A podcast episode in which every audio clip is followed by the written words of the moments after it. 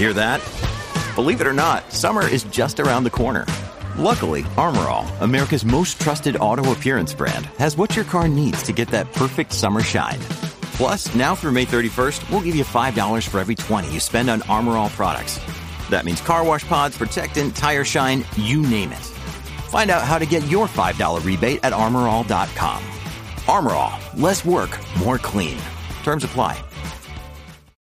When you need mealtime inspiration, it's worth shopping Kroger, where you'll find over 30,000 mouth-watering choices that excite your inner foodie. And no matter what tasty choice you make, you'll enjoy our everyday low prices, plus extra ways to save, like digital coupons worth over $600 each week. You can also save up to $1 off per gallon at the pump with fuel points. More savings and more inspiring flavors make shopping Kroger worth it every time. Kroger, fresh for everyone. Fuel restrictions apply.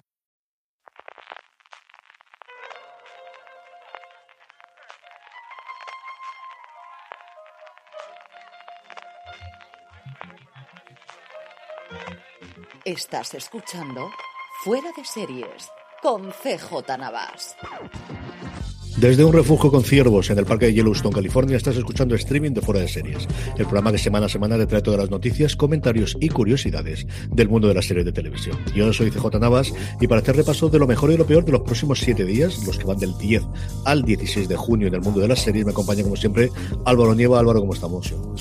Muy bien, estoy también bastante metido en Yellowstone y, enamoradico de, de estos bichos tan, que están entre lo creepy y lo adorable.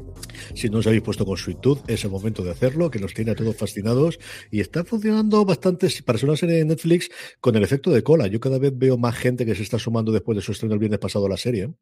Sí, sí, yo creo que además Todavía le queda recorrido. Creo que está empezando a hacer una serie de esas de boca a oreja que no pegan en el primer fin de semana como un pelotazo enorme, pero que se va sumando gente y, y sobre todo, pues eso, gente que le va gustando y que le va recomendando.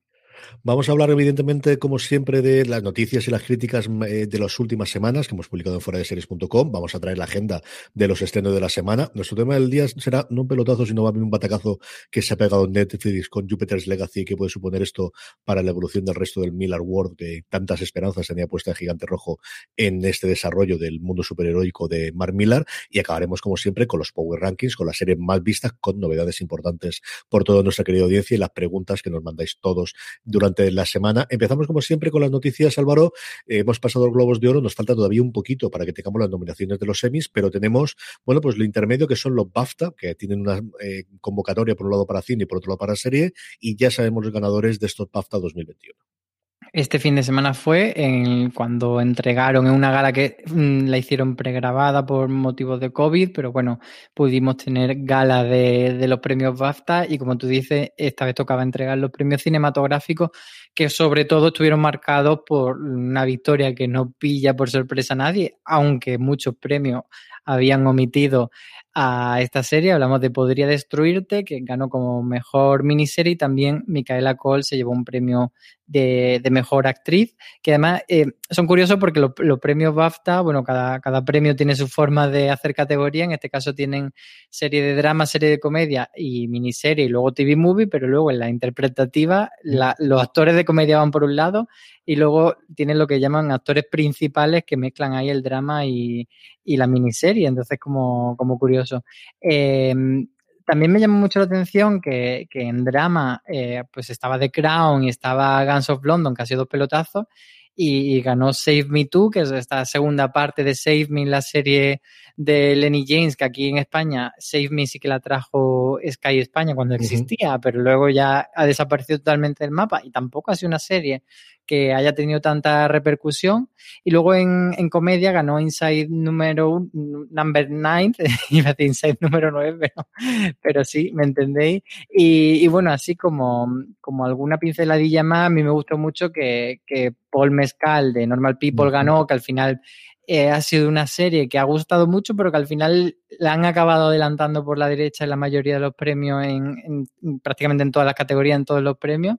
Y, luego la actriz de Sex Education, Amy Lou Wood, que es, eh, hace el personaje de Amy y que tiene pues mucho peso en esta segunda temporada, pues me, también me ha gustado que, tenga ese reconocimiento. Eh, Normal People, eh, vamos, prometía desde luego el verano pasado con la pandemia y con su estreno que iba a arrasar los premios y finalmente ha tenido, porque indudablemente lo ha tenido por interpretación, pero no ha sido desde luego el fenómeno que esperábamos cuando se emitió, cuando tuvo unas críticas absolutamente unánimes en, pues un poquito más tarde de estas fechas en el 2020. Hablando precisamente de verano y de cosas que nos llegan para el verano, tenemos las novedades de eh, Disney Plus, ahora que nos llega el calor, tenemos ya la confirmación del estreno de What If, la siguiente serie después de Loki del universo Marvel y también en la continuación de Con Amor Víctor.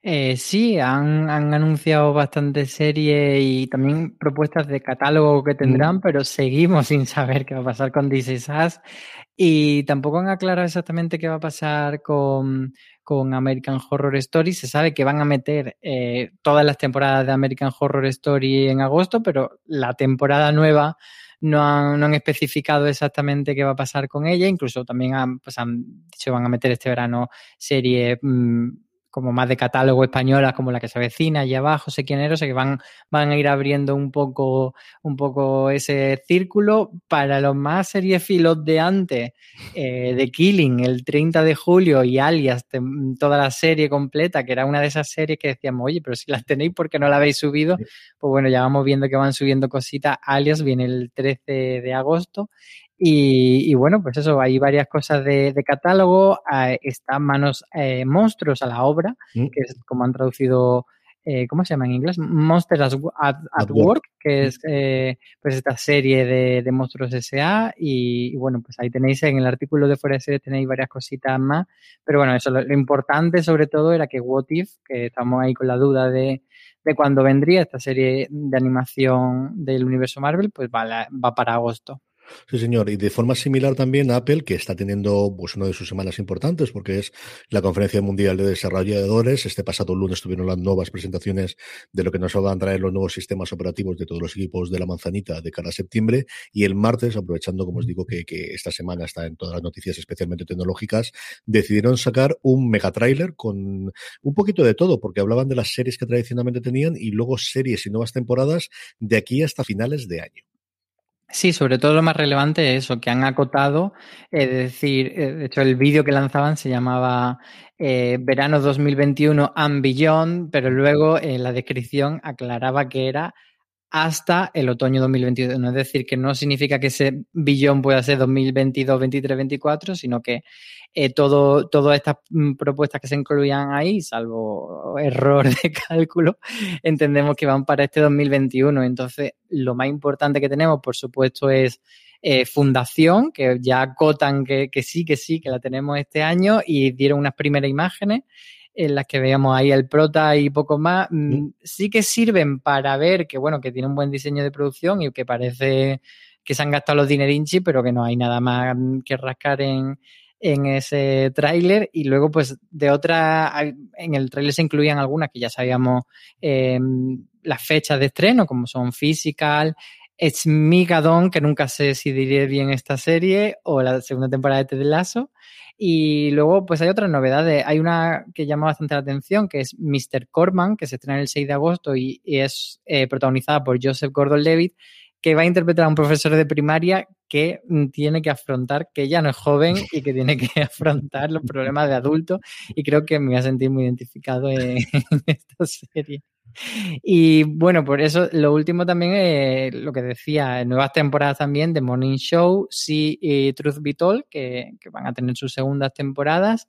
Y luego hay algún otro algún otro estreno así interesante y uno de ellos es Invasión, que es una ficción que se sabe poquito, que es una, se sabe el casting y se sabe que es una invasión alienígena lo que va a contar y que ha costado como unos 200 millones de dólares, o sea que es una serie gorda para Apple y creo que pronto sabremos algo más de ella por costar algo. Madre mía, mi alga. Yo juraría que se llamaba Invasión también. Yo recuerdo después a la cola de Perdidos cuando se estrenó en el 2004, en el 2005 hubo un montón de series que intentaban hacerle. Quiero recordar que había una que se llamaba Invasión, que alguna cosa que otra vi.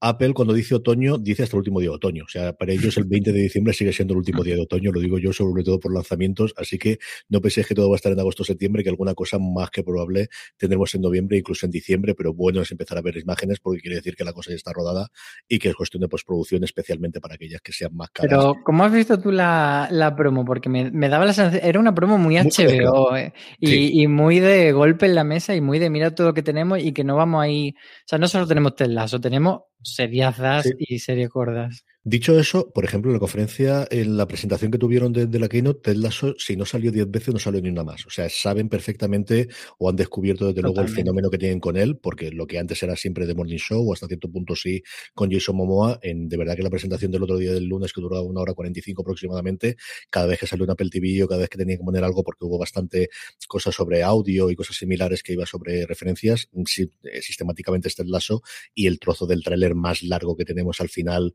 sobre el que hay, que duraron unos 10 segundos aproximadamente, este Lasso. Pero sí que era el momento ese de, de, lo tenemos todo, ¿no? Y tenemos las series y tenemos también las películas, aunque es cierto que la cosa la tienen bastante más parada. Tienen ese coda que compraron en Sundance el, este año. También es cierto que la producción cinematográfica, mm, incluso más todavía que las series, ha venido afectada el último año. Pero sí que lo tonto, lo tonto está haciendo un catálogo. Luego lo vemos en el Power Rankings, cómo empieza a hacerse su huequecito y, que aquello que decíamos o que se pedía de, bueno, esto no deja de ser un divertimento para Apple y tienen 4 o 5, no, empiezan a tener 4 o 5 todos los meses. Y del nivel de producción que está diciendo Álvaro, y de verdad, bueno, este mismo mes tenemos la historia del Lindsay que vamos a tener Physical dentro de nada, tenemos Ted Lasso dentro de un mes y medio aproximadamente que llegue, es decir, que tenemos conversación y series para hablar prácticamente todos los meses, eh, si no es un estreno semanal, que yo creo que es lo que al objetivo que tienen más o menos en un mes para poder, para poder tener, para más o menos en un año, para poder competir con el resto de las plataformas, que yo creo que es lo que van.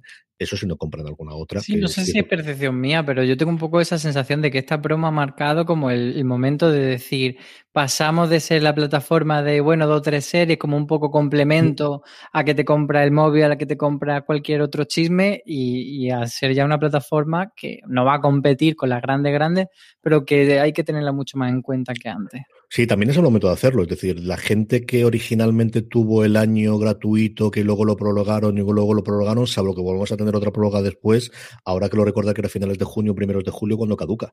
Y, evidentemente habrá que ver cuál es la tasa de conversión y, cómo crecen y cómo van a tenerlo. O sea, así que es el momento de decir los 4,99 euros que cuesta o el cambio en dólares o lo que corresponda, están bien invertidos porque fíjate todo lo que traemos a partir de ahora que tenga la suscripción. Entonces, yo creo que eso sí que lo tienen bastante, bastante claro. Más cositas que tenemos por aquí, estrenos, nuevas series. La primera que tenemos de ello es Intimidad, la nueva serie española de Netflix con protagonistas tanto delante como detrás de la pantalla, femenina, absoluta y totalmente. Sí, era una serie que habían eh, dado una pequeña pincelada en una de las presentaciones que hicieron así más generales. Y ahora pues han presentado, ya lanzaron la foto con todo el elenco y dieron algunos detalles y, pinta bastante bien el, la premisa porque eh, lo que va a contar es la historia de una política prometedora, que es el personaje de Iciar Atuño, que la conocemos a todos por La Casa de Papel, por el personaje de Lisboa, pues aquí va a ser esa eh, política que de repente eh, ve como un vídeo sexual protagonizado por ella, se filtra a la prensa y entonces toda la repercusión que tiene eso, entonces es un poco... la trama de Belinda Washington en Paquita Salas uh -huh. llevada, en vez de comedia, a drama. Y, y tiene como, pues eso, eh, de, detrás de las cámaras, Verónica Fernández, que es la que fue showrunner de H, y a Laura Sarmiento, que trabajó en Matadero, y luego delante de las cámaras, aparte de ICR, tenemos también a Patricia Lopera Knight, que destacó muchísimo, por ejemplo, en La Peste. Tenemos a Inma Suárez de Criminal o Neboa, que también eh, todos sabemos que es una gran actriz, Verónica Echegui, maravillosa, y, un elenco bastante chulo, así que a ver qué tal se da esto. A mí me atrae muchísimo, me parece muchísimo. Y por último, renovaciones. Tenemos dos renovaciones claras, más allá de Locan Key, que ya no es que esté renovada, sino que tenemos también la fecha de estreno reciente en Netflix. Netflix ha confirmado, yo creo para sorpresa de nadie, que renovaba Sombra y Huesos por una segunda temporada y aprovechaba para sacar un poquito de pecho y decir cuánta gente ha visto, o al menos eso que a Netflix dice que es que la gente ha visto durante su primera temporada, y luego Paraíso, que ya tiene la segunda y además ya ha comenzado su rodaje. Sí, Paraíso es una serie que, que en cierto modo no ha tenido el, el, respaldo de la crítica que quizás se esperaba y bueno, al final habrá que ver cómo funciona de, de, visionado, pero parece ser que la han renovado. Bueno, de hecho, que no ha tenido nada que ver la, el éxito o no de la serie, sino que era un plan de al menos dos temporadas porque se anunció en el, en el marco del Festival de Málaga, cuando la serie se lanzaba, así que no ha dado tiempo a que vean los resultados, entonces, eh, pues eso, estaría planteada como dos temporadas o más, no lo sabemos, pero bueno, que esa segunda temporada sí que está. Y sobre Sombra y Hueso, pues ellos dicen que lo han visto 55 millones de hogares. Ya sabemos que esto se refiere a que han visto, eh, no sé si minuto y medio o cuánto era, pero sí, eh, dos minutos es lo que, lo que se supone que computa, o sea que yo, por ejemplo, que vi el primer capítulo y el segundo y no sé si el tercero, pues, pero lo abandoné vilmente porque, porque estuve intentando que me gustase mucho y no me gustó nada, pues cuento como uno de esos millones de espectadores. Vamos con las críticas de la semana. Empezamos por televisión española y es que nos traía Leonardo, como comentamos en su, momento, esa eh, reinterpretación o reinvención o historias alrededor de la figura de Leonardo da Vinci y que Aloña Celaner Larreche nos contaba que es una notable, pero eso sí, falsificación del retrato de un genio. Sí, ella está bastante sorprendida de que, bueno, teníamos toda esa, esa idea preconcebida porque habíamos visto en los trailers que era un poco cartón piedra y peluca rara y tal, pero que, bueno, luego cuando se puso a verla sí que le gustó la serie, le pareció interesante, pero eh, sí que señala ella y, ya quien quiera meterse un poco más en harina, que lo lea en, la web, pues que eh, al final utiliza cosas que están totalmente ficcionadas, que, por otra parte es algo que es necesario o que suelen hacer los biopic, pero bueno, que, que aquí se meten a inventarse una serie de cosas que quizá no venían al caso y que son un poco despiste. Y a, raíz de esto, de hecho, eh, este jueves Aloña publicará un, artículo como más, mm, no tanto como parte de la crítica, sino como más específico, de contar detalles de verdad y ficción de, esta serie. Antes lo nombraba yo cuando hablamos del vídeo de Apple TV Plus, la historia de Lisey nos llegaba ya la semana pasada y María Joarias ha escrito cómo es un desconcertante puzzle. Y, seguimos sin saber si, sí o si no la historia de Lizzie. Marejo está bastante a favor al principio, pero, pero en su crítica se, se, percibe, se nota que todavía está con pie de plomo de, de, no decir más de la cuenta, por si acaso luego la cosa se desmadra mucho. Pero bueno, que, que sí que resulta bastante convincente por ahora y quizá lo que, lo que más lastra esta ficción que se debate entre qué es realidad y qué es fantasía y jugar con lo onírico y que a veces toda esa parte un poco más fantástica eh, acaba siendo un poco cargante y un poco eh, losa para que avance la historia y te lleve a, otras partes. Sí, es muy bonito de ver, lo comentaba yo con María Joven en Razones para ver qué hicimos. Yo creo que funciona mejor el terror, el terror real que el, terror fantástico y el primer episodio especialmente es tremendamente alocado, siendo muy bonito de ver, muy muy bonito, a mí me dejó totalmente desconcertado y descolocado. Creo que la historia coge bastante más fuerza a partir del segundo, al menos mucha más concreción y sabes por dónde va la cosa y a partir de ahí a ver, porque yo sí que he leído alguna crítica en la que se cae bastante la temporada a partir de más o menos la mitad de ella Espero que no sea así cuando lo vayamos viendo. Saltamos a Brasil y es que nos traía, y Juan Galonce nos ha hablado de ella, la nueva serie de Amazon Prime Video llamada Dom.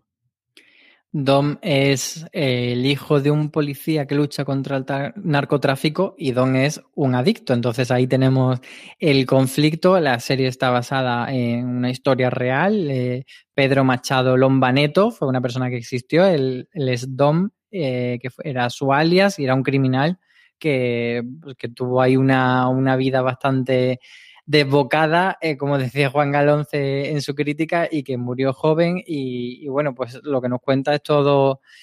Eh, la serie se basa en eso, en, la dupla entre el padre que lucha contra el crimen y el hijo que es parte de él. Y, bueno, lo que nos cuenta Juan es que tiene un aire a, películas como Ciudad de Dios y, le ha convencido totalmente. Son ocho capítulos y, desde luego que una recomendación para ese tipo de series cortas, eh, por supuesto, para que le, guste ese, tono de thriller policial, narcotráfico, etcétera, y de corrupción, todo ese tipo de, tramas, pero que, sí que es un producto bastante salvable y sobre todo que se ha hablado muy poco de él.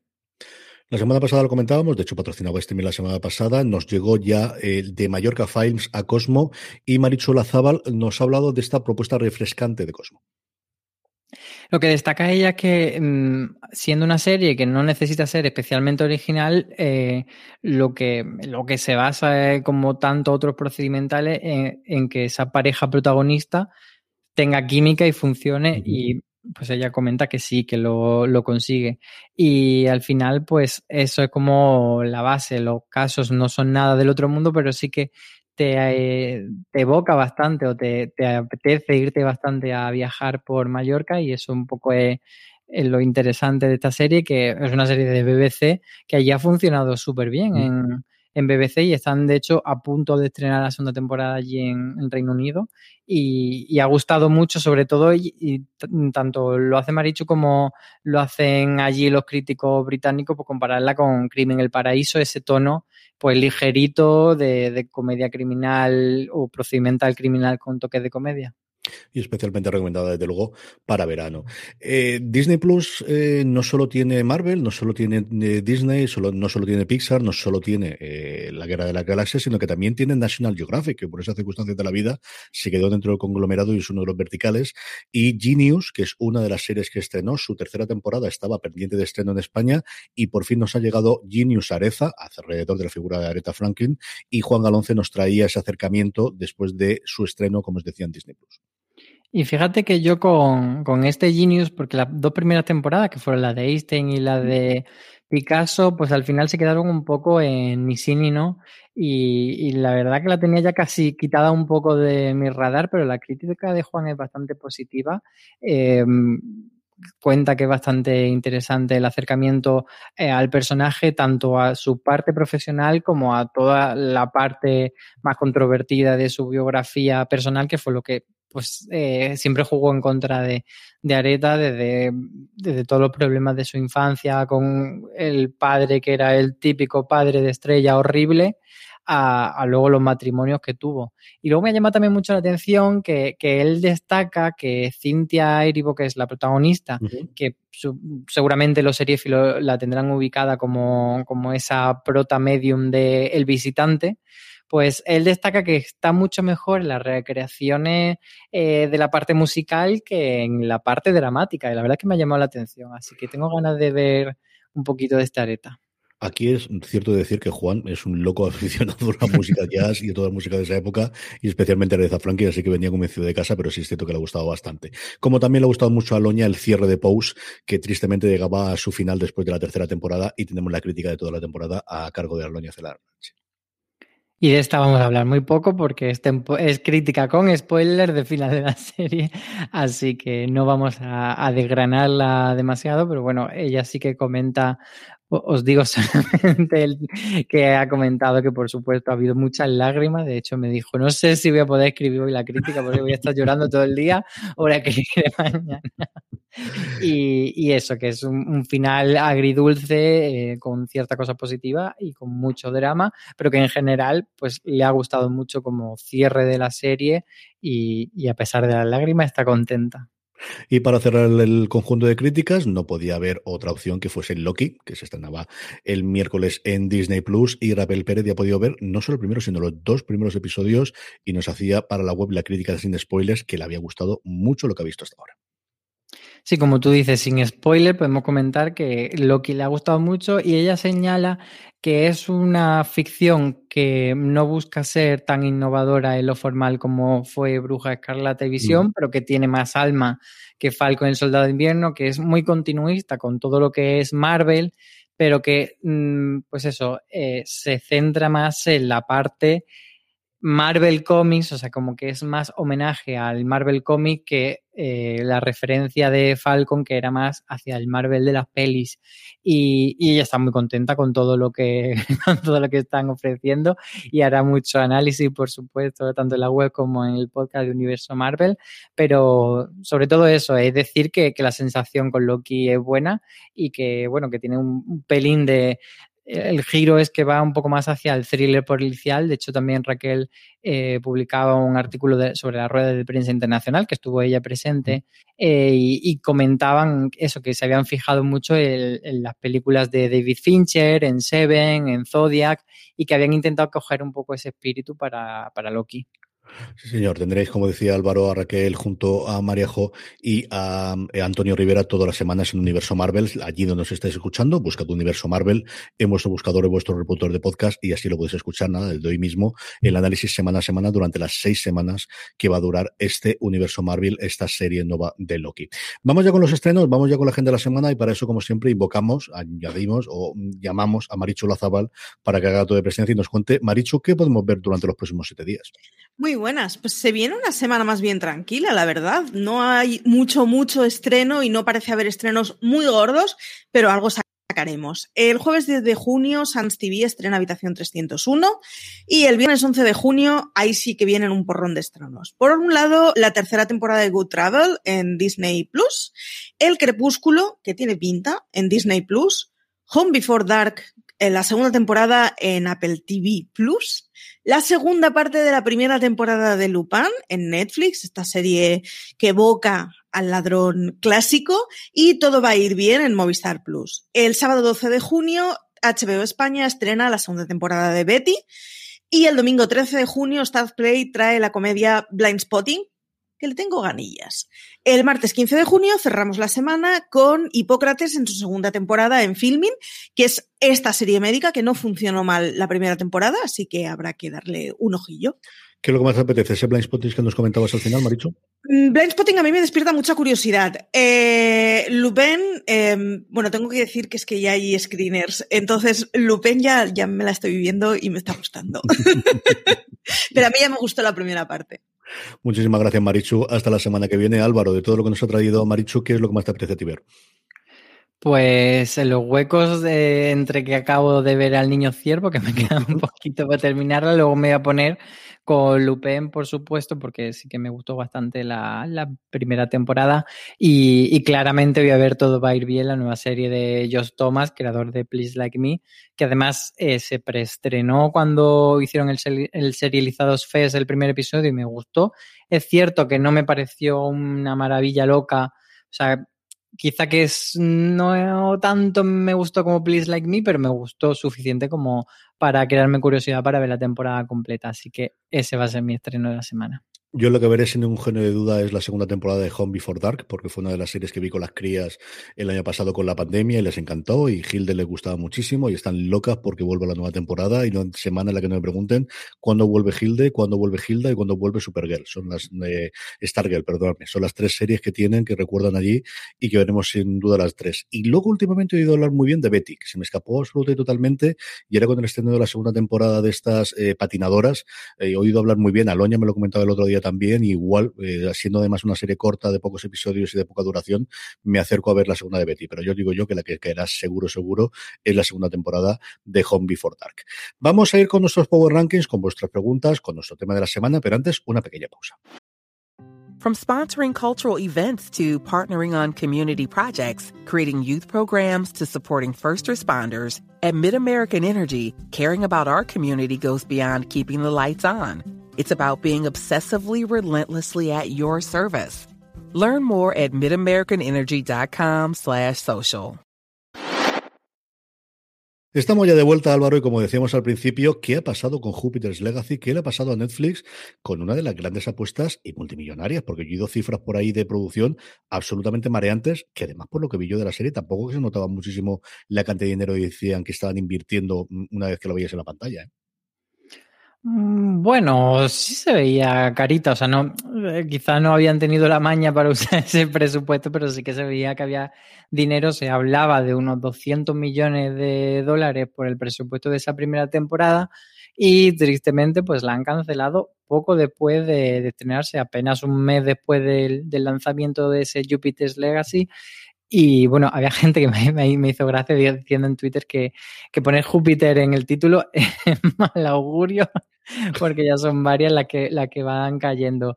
El, el tema con Jupiter's Legacy no es tanto eh, como, o sea, que una serie en concreta pues no termine de cuajar, que al final puede pasar con, con cualquiera, sino que Jupiter's Legacy era el intento de, de, poner la primera piedra para un universo cinemático eh, que querían hacer en torno a la figura de Mark Millar y de, y de sus cómics De hecho, eh, pues hace un par de años, ya lo comentamos, eh, Netflix compró la editorial de cómic, el sello de cómic de Mark Millar. O sea, no fue como estos acuerdos overall que hacen mm. de, decir, bueno, pues compramos los derechos de todas tus obras durante cinco años para desarrollar. No, era directamente comprar el sello y, que ese sello siguiese editando cómics, pero bajo el, paraguas de Netflix. Entonces lo que querían con, era un poco la idea, entendemos que era, bueno, pues si Disney tiene Marvel, si Warner Media tiene em, ADC, pues nosotros tenemos a Mark Millar. Y, de hecho, antes de, em, del estreno de Jupiter's Legacy ya sabíamos y lo sacamos de la web un listado de todos los proyectos, eran como 5 o 6 que tenían en preparación de serie y también de películas, de anime, o sea que están construyendo un, universo enorme. Entonces, que ese primer acercamiento al universo eh, termine siendo pues una cagada, pues bastante preocupante por eso, no solo por el dinero invertido en la primera serie, sino por todo lo que viene detrás. Eh, desde luego, la, reacción que tuvo en su momento Netflix después de que perdiese los derechos o de que tuviese esa ruptura matrimonial con, con Disney, que hasta entonces le daba no solo la posibilidad de hacer series, como todas las que vimos de Daredevil y derivadas que acabaron en los defensores, sino fundamentalmente y especialmente en Estados Unidos, que era la segunda ventana de estreno de todas las películas de Marvel, es que absolutamente todas se estrenaban ahí. Ese divorcio, que es el que por un lado mm, convertiría o llevaría a Disney Plus, es el que hizo en un momento dado de ¿qué hacemos? No nos podemos apoyar en porque no lo tenemos. Image Comics, que sería la tercera en discordia, cada uno es de su padre y de su madre, porque Image, más que un sello, es un conjunto de sellos creado originalmente por autores independientes y cada uno medio publica. Ahí están todas las publicaciones de, de por ejemplo, de The Walking Dead y todos los derivados que tenemos. Y The Walking Dead se vende MC, pero posteriormente este buen hombre eh, le vende Invincible a, a, Amazon Prime Video. Entonces tampoco había una posibilidad clara de tenerlo. Dark Horse sería el siguiente, pero Dark Horse tradicionalmente lo que tiene son series propias, pero sobre todo adaptaciones precisamente audiovisuales, con lo cual tampoco tenías esa producción. Y el que había despuntado en los últimos tiempos era este Mark Millar, que, que poquito a poco, en, en cuestión de 15 años, había creado un universo propio y series bastante potentes con él al guion. Y como decía Álvaro, lo que decidió es hacerlo. De hecho, si compráis cualquier cómic de Millar World, que es como se llamaba la editorial, el sello de suyo, y tenerlo, ahora aparece con el logo de Netflix porque es propiedad de Netflix. Es de las pocas cosas que aportan a Netflix beneficios o al menos ingresos a lo largo del año que no sean las suscripciones que pagamos todo lo que nos eh, escucháis y todo lo que estamos hablando aquí. Y desde luego que se pegue este bofeto en inicio. Yo creo que el, gran problema que tuve esto de Jupiter's Legacy es que llega después de muchas series que han ido mm, precisamente por el tono que ellos iban. Por un lado, eh, evidentemente The Voice, recientemente Invencible, y yo no sé cuánto cabida hay a día de hoy para esta historia de superhéroes alternativos, pero que son antihéroes, es que ya estamos empezando a dar la vuelta porque ya las hemos visto prácticamente todas. Sí, yo creo que mm, al final Marvel tiene como un perfil más de superhéroes clásico y The Voice consiguió ser esa alternativa a Macarra. Entonces, Jupiter's Legacy se quedaba e, en, tierra de nadie en ese sentido. No llegaba ni a ser una cosa ni a ser otra. Y bueno, yo creo que, ahí han fallado varias cosas. Y, también la comparaban, por ejemplo, en, varios medios norteamericanos eh, con este batacazo un poco con el de el Dark Universe de de Universal y, al final esa, ese problema de, construcción del mundo. Y luego otra cosa que me, hizo mucha gracia era cómo Mark Millar había intentado salir al paso haciéndose el longis como si no fuese con él, porque lo que intentó era vendernos en plan como, bueno, es que esto era una miniserie y entonces pasamos a la siguiente miniserie que nos vamos a centrar en los villanos. Que además es un proyecto muy curioso porque eh, estaba concebido como, como una serie de anime y de hecho se supone que en junio la iban a presentar en un festival, veremos a ver qué pasa con ese anime, pero lo que han dicho es que eso, eh, los Super Crocs, creo que se llaman, van a estar en, eh, como serie de, acción real. Entonces, lo que han intentado es decir, bueno, em, los de Jupiter's Legacy, que además le van a, a levantar el contrato, es decir, que ya no van a estar atados los actores, podrían aparecer como secundario en esto que vamos a contar de los villanos.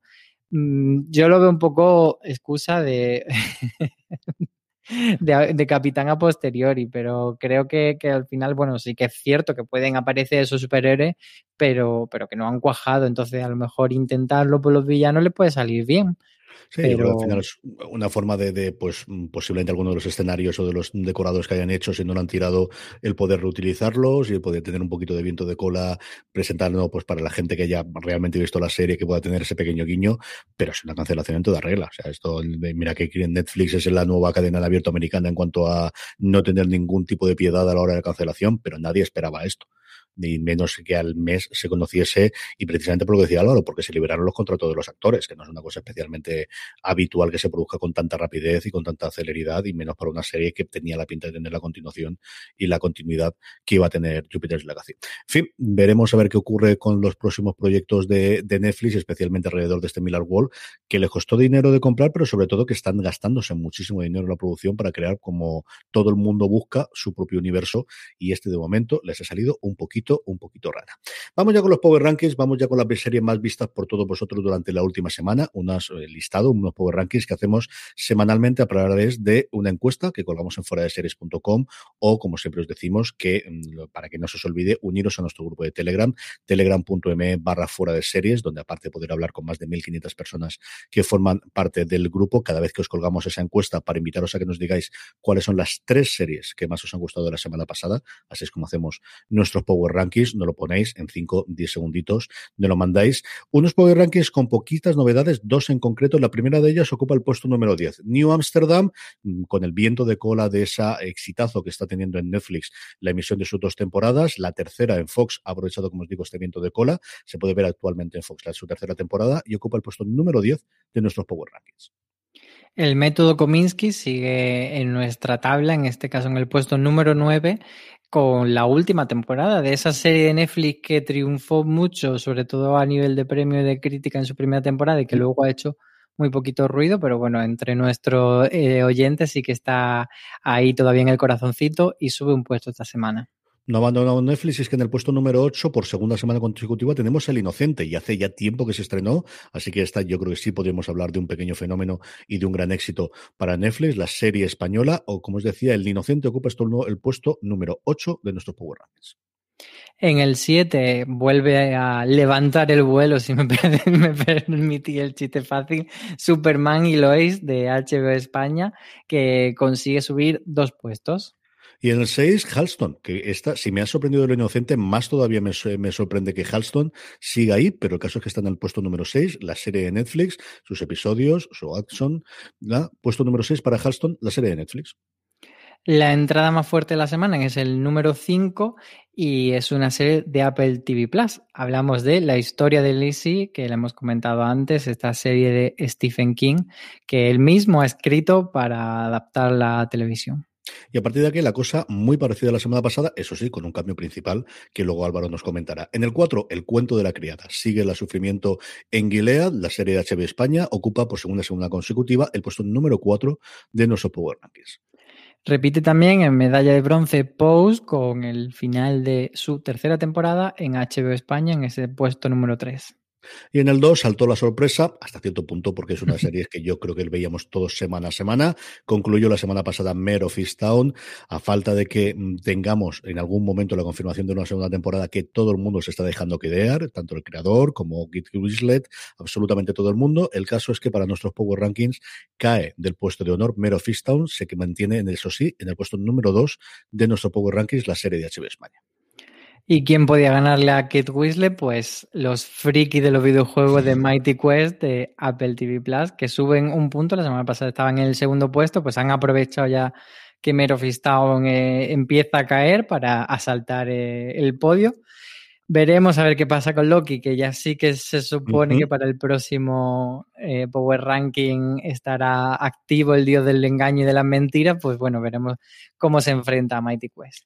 Mighty Quest tiene una temporada maravillosa y la semana pasada precisamente te estrenó el episodio especial, que ya no lo hicieron la primera temporada, en este segundo, alrededor del personaje de Long Bottom, el, guionista mayor que tenemos en los videojuegos, que es un, episodio para los aficionados de la ciencia ficción clásica maravilloso. Y tiene una continuación del episodio que se estrena este viernes, ahora ya en la actualidad, bastante, bastante interesante con un eh, invitado especial, con un actor invitado maravilloso. Así que si no la estáis viendo todavía, vale mucho la pena que os acerquéis a Mythic Quest, como hace nuestra audiencia, tanto como para ponerla en el número uno. Terminamos ya con las preguntas de los oyentes. Ismas, no, F, nos, nos escribiendo y decía, muy buenas cracks, ¿pensáis que Fundación puede llegar a ser un exitazo para ellos y consolidar la plataforma? Poco a poco se les está oyendo con éxitos y sobre todo por una calidad excelente. Pero entiendo que necesitan una serie enorme para llegar a ser más grandes. Un saludo. Pues es muy buen análisis el que hace y de hecho un poco en la línea de lo que comentábamos antes. Eh, Apple TV Plus ha ido pasando de esa serie, de esa, perdón, esa, esa plataforma con dos o tres series medianamente grandes que no acababan, pero sí, pero no, de Show nos gustan, no nos gustan, si es una castaña se deja ver. Y bueno, pues tienen ya varias series en premios, series con perfil alto eh, inminentes y como decíamos, pues eso, de aquí a final de año y efectivamente fundación, salvo que luego sea un rollo, que es que eso no lo sabemos, que estamos igual vendiendo la, la piel del lobo antes de, de, cazarlo, o del oso se dice, la piel del oso. Mm. Pero, pero bueno, que todo apunta que sí, que al menos de intención es su serie gorda. Esa, desde luego, es la que ellos decidieron que querían gastarse el dinero después de que la andanada inicial de The Morning Show, sí, y el resto de series que inicialmente tenían no funcionaron. Yo creo que, desde luego, ni a nivel de premios ni a nivel de, de run run en redes sociales o de crítica como se esperaban. Creo que en medio de eso han descubierto Ted Lasso y creo que eso es lo que ha bajado bastante las expectativas de no es lo mismo que Fundación fuese un fracaso que no sea un éxito si no hubiesen tenido Ted Lasso, que a ver también qué ocurre con la segunda temporada, que recordemos el, lo que fue el cuento de la cría de la primera y lo ocurrió en la segunda, y hemos tenido varios mm, series recientes que en su primera temporada lo rompieron absolutamente a todo, Kilini, por ejemplo, también, y en la segunda temporada la cosa se apaciguó muchísimo. Yo no sé si eso va a ocurrir con Ted Lasso, yo creo que hay muchísimas ganas y es complicado que la cosa se haga mal, pero desde luego no es la misma necesidad, yo creo, la que tiene Apple TV Plus de tener un éxito que justifique de alguna forma la plataforma, y yo creo que eso es suficiente después de haber tenido Ted Lasso que antes de tenerla. Más cositas que tenemos. Aquí dos preguntas curiosas porque voy a enlazar las dos. Nefer nos escribía buenas. Pocos os he oído hablar de Panic. No le he terminado, pero estoy disfrutando bastante dentro de lo que es. Tengo ya el cerebro cocido por el calor y inmediatamente Javier Bell nos decía, ayer os preguntaba por Panic. Después de seguir viéndola, obviad mi pregunta. Lo siento. Yo creo que, que, ellos dan bastante la pregunta, dan la clave, lo de dentro de lo que es, me hace mucha gracia. Yo todavía no me he podido eh, poner con ella porque estaba con el dichoso niño ciervo enfrascado y con otras cosillas de screener, pero yo lo que he escuchado es un poco eso, que, que es una serie malucha pero entretenida, y, pero prometo ponerme con ella eh, próximamente, a ver si este, este fin de semana o una tarde de esta de la semana me pongo con ella porque sí que tengo curiosidad por ver cómo de, de cutronga es. Lo del calor, ya os digo yo que sí. Aquí menos no sé cómo estará en el resto del país, pero madre mía de mi alma, con el sábado tan tranquilo que tuvimos aquí con las lluvias, ya ha entrado el verano, pero absolutamente totalmente. U2Cit14 nos pregunta que qué pasa con Barry. Pues ahí estamos, igual con Succession, a ver cuándo estarán esto. Sí, de Barry se sabe que está renovada por una tercera temporada, que sería la siguiente que veríamos, y que, bueno, pues fue una de las muchas series que, la pandemia trastocó su, su calendario de rodaje, pero hay buenas noticias. Eh, la buena noticia es que aprovecharon la pandemia para ir avanzando la escritura de la cuarta temporada y está confirmada oficialmente por HBO que va a haber una cuarta temporada y que en febrero de este 2021 ya dijeron que estaban rodando. Por tanto, si estamos ya en el mes de junio, podemos intuir que para verano o otoño podríamos ver esta tercera temporada y sobre todo que si ya las tienen escritas o, incluso puede que graben las dos juntas, pues que esa cuarta temporada no se haga eh, tanto esperar, es, entre la tercera y la cuarta no haya tanto, tanto gap y podamos verla pronto creo que empezaron a rodar, me ocurrió parecido a lo de Succession, Succession creo que todavía no tenía pensado, pero Barry empezó a rodar justo la semana en la que se paralizó Estados Unidos. O sea, era una cosa de tenemos toda la producción hecha y justo a partir de se, se paró, no tenemos fecha concreta, pero sí que, vamos, es una de las series, yo creo que en España menos éxito que en Estados Unidos, pero en Estados Unidos con Succession hace esa pareja de, de, de los últimos dos años de funcionamiento en HBO, de, de, haber sido las dos series, desde luego, estandarte, especialmente desde que terminó VIP. Eh, la última pregunta que tenemos, J8 Carlos 21, nos dice, ¿hay fecha para la nueva temporada de Dexter? Gracias por el podcast y saludos. Pues fecha para Dexter como tal no hay, si se sabe que va en otoño, es la única referencia, así que eh, está más o menos cerquita y sabemos que la serie se emite en Showtime en Estados Unidos y aquí la tendrá Movistar Plus, así que no es de esa serie que estamos mm, en el sin vivir de saber si la veremos o no en España. Sí, tiene que ser uno de los grandes estrenos, desde luego, de Showtime. Ya hemos empezado a ver alguna pequeña imagen con Destin Morgan andando por ese pueblecito que tenía y volviendo a recordar el que poquito a poco era. Yo creo que durante verano vamos a empezar a ver mucho más píldoras y tráiler y no creo que nos falte mucho más para conocer la fecha de mm, quién no lo iba a decir, uno de los estrenos esperados. De verdad que a mí me lo decís después de que termine la última temporada. No quiero saber nada. Ay, Dios mío, lo que hace que pase el tiempo y lo que hace la pandemia. Hasta aquí llega streaming. Sabéis que nos podéis escuchar todas las semanas en directo el miércoles a partir, los miércoles a partir de las tres y media, como ha hecho, por ejemplo, Fermón 83A, que es uno de los habituales, que se sorprendía de que Mero Fistown no estuviese, o también Julio Parre García, que nos dice que nos escuchaba a todos y que hoy nos escuchaba en directo porque era el fiesta en Murcia y aprovechaba para estar durante todo el programa con nosotros. Además, eh, a partir de ahí tenéis todos nuestros eh, programas, como siempre, allí donde os estáis escuchando en podcast y recordad que hemos vuelto con Universo Marvel, como decíamos antes, eh, escuchadnos, buscar en vuestro reproductor Universo Marvel y suscribiros para escuchar todas las semanas el análisis de cada uno de los episodios de Lorky. Don Álvaro Nieva, un beso muy fuerte hasta la semana que viene. Nos vemos la semana que viene. Muchos besos. Y a todos vosotros, querida audiencia, pasaros por fuera de series.com, mirad todas las críticas y artículos que tenemos. Gracias por escucharnos y recordad.